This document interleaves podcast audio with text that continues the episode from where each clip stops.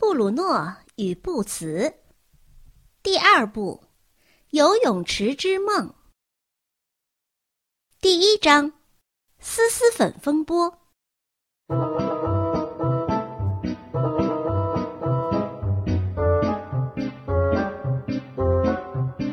加油，布茨！快游！加油，布茨！快游！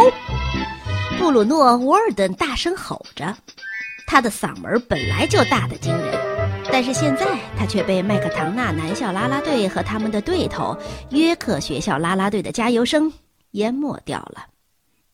在第三泳道上，麦克唐纳男校的游泳明星布茨·奥尼尔正连续不断的拼命挥动着双臂，他游得很快，可惜还不够快。他模模糊糊的看见，起码又有两个人影超越了他。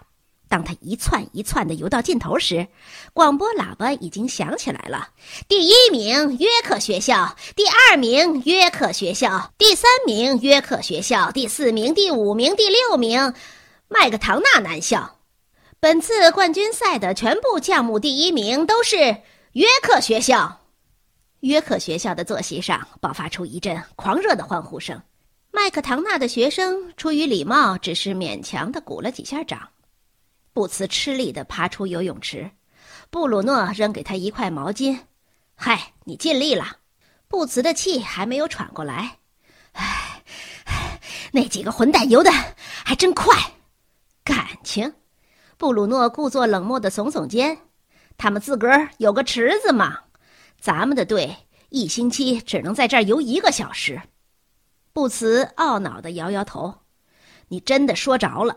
开学才两个星期，他们就超过咱们了。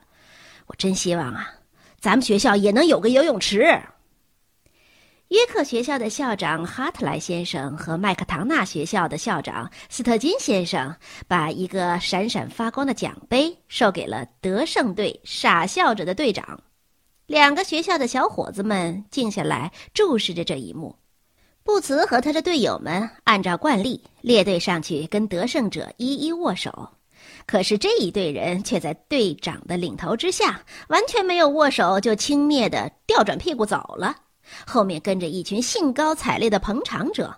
嗨，好家伙！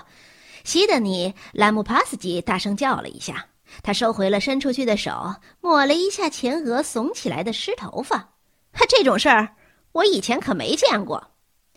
多有风度的胜利者呀！嗯，有人评论说：“蠢猪，没派头，他们游得太久了，我看他们脑子已经灌进水了，真是混蛋！”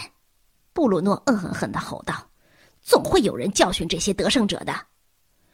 失败呢，我倒不在乎。”彼得·安德森平心静气地说：“可是这事儿太不像话了，我要为此向他们报复。”麦克唐纳男校的学生们纷纷表示赞同。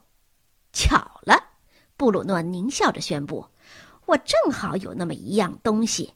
哎，维伯，你劲儿大，去把我藏在大轿车后座下面的柳条箱给拿出来，就是上面写着‘呲呲粉胃病良药’的那一个。”布茨惊恐地注视着布鲁茨。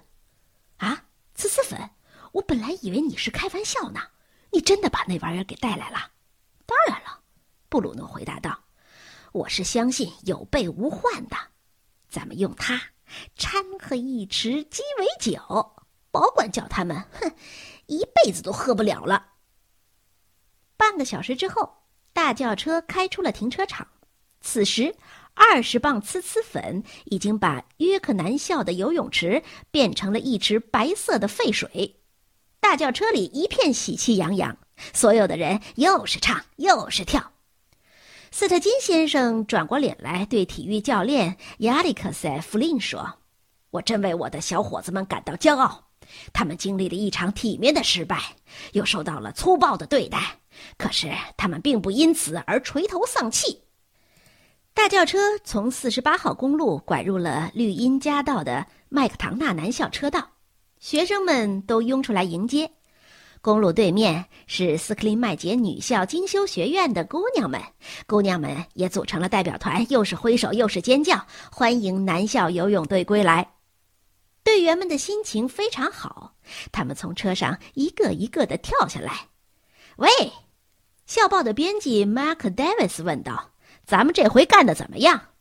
哦，布鲁诺快活的笑道：“一片呲呲声。”什么？你说什么？我的学生都干了什么？斯特金先生冲着电话嚷了起来。当他走进办公室的时候，这个电话已经在等他了。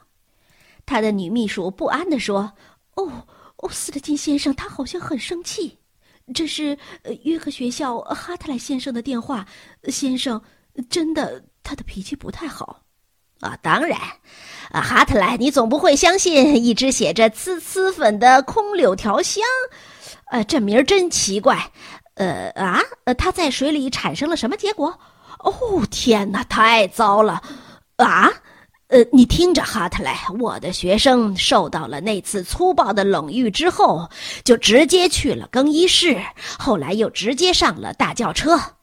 啊，不，我并不认为那个柳条箱长了腿，我只是弄不懂，你怎么能够随便指责我的学生糟蹋了你的游泳池呢？啊，不对吗？哼，你干嘛不试着喝点游泳池里的水？哼，我看也许那水能治治你的肠炎。说完，斯特金先生啪的一下子摔下了电话，他愤怒地坐了下来，希望自己能够平静一会儿。接着，斯特金先生的脸上浮现出了一丝古怪的微笑，他摁下了蜂鸣器，叫来了秘书：“呃，戴维斯太太，请立刻把沃尔顿和奥尼尔叫来。”